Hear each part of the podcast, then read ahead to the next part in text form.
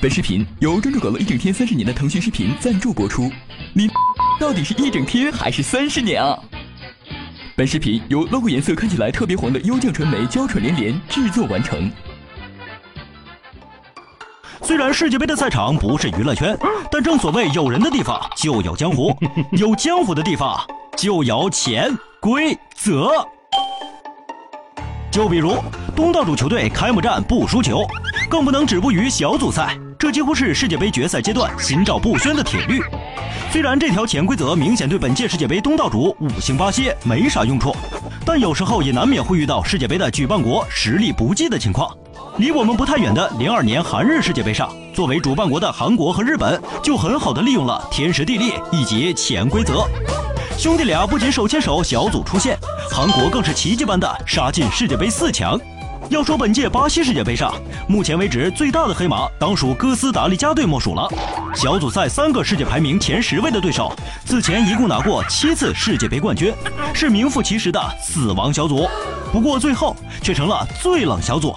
哥斯达黎加队以两胜一平积七分，获得了小组头名，成功晋级十六强。而欧洲强队英格兰、意大利则双双落马。不过，冷大爷想说的是，对于这样的结果，我一点都不意外。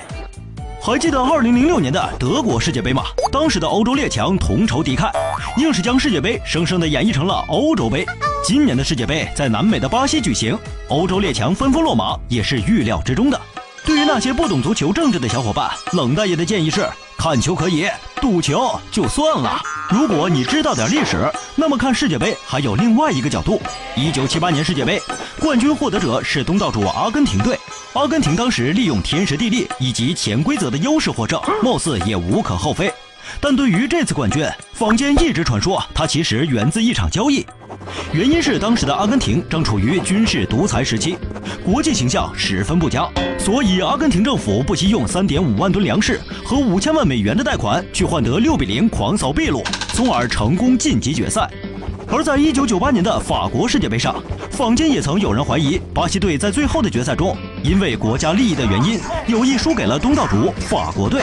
因为本届世界杯结束后，法国政府就愉快地免去了巴西政府三亿美元的债务。真是的，搞出了这么大的动作，让人不往那儿想都难呐。虽然世界杯的战场上总会有类似潜规则、魔咒或者黑幕之类的声音出现，但足球最大的魅力依然是它的不可预测性。决赛之战即将来临，好好享受这剩下的世界杯时光吧。感谢世界杯在这个闷热的夏天带给我们的快乐。四年后，俄罗斯再见。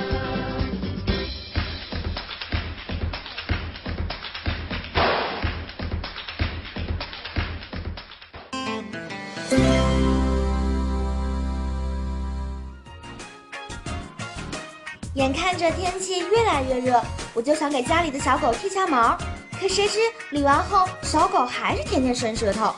冷大爷，你说说，夏天给小狗剃毛，小狗会凉快吗？各位网友，你们说呢？如果想知道答案的话，就和我一起关注下一期冷知识吧。